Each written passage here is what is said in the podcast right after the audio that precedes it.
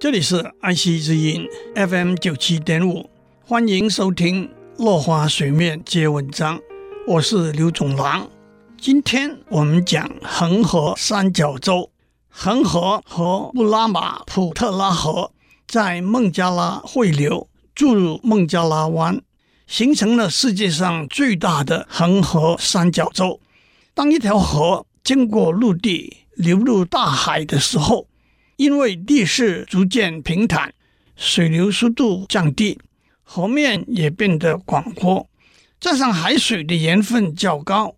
河水一路带下来的淤土、泥沙就会堆积凝聚在一起，在河岸两侧形成湿地平原。河的形状也会从一条线变成三角形，这也是三角洲一名的由来。三角洲的地势平坦，土地肥沃，依河临海的生活资源丰富，交通也方便。再加上气候适宜，便成为农业、渔业、养殖业的好地方，也因此成为人口稠密、经济发达的地区。以恒河三角洲为例，是全世界最肥沃的区域之一，居住的人口超过了一亿，成为非常庞大的经济体。恒河三角洲的红树林相当有名。孟加拉南端的孙德尔本斯国家公园就是全世界最大的红树林。世界上大约百分之九十八的植物只能生长在含盐量低的泥土里，用淡水来灌溉。这些植物统称为甜土植物，比如稻子和豆子，只能容忍每公升水里一到三公克的含盐量。但是有些植物的根部能够接受盐分比较高的土壤和灌溉水，统称为盐土植物。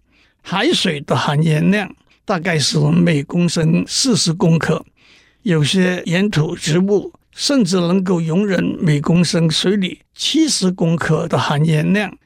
由于岩土植物能在比较恶劣的环境中生长，如果能够发展它们的用途。例如，当作生物燃料将会非常有用。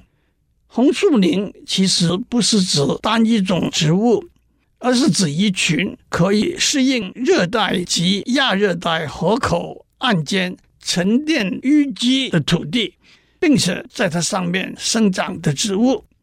这类土地不但盐分比较高，潮涨的时候还会被海水淹没，退潮的时候。由于海水的蒸发会把更多的盐分留在植物的根部，必须等待下一次潮涨来的时候，把这些盐分冲淡。因此，红树林植物必须能够适应这种反复不稳定的变化，再加上热带和亚热带比较极端的温度和水汽的变化，属于岩土植物的红树林。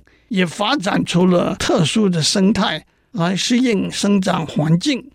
由于红树林所在的地理环境相当特别，所以红树林里头的沼泽地也有许多特殊的植物和动物，包括老虎、鳄鱼和鸟类。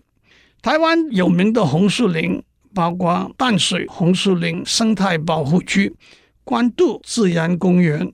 以及台南的七股红树林保护区，特有的红树林植物则包括水笔仔、五里角、蓝里和海茄冬等等。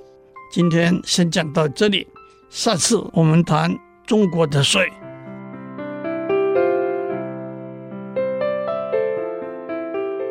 以上内容由台达电子文教基金会赞助播出。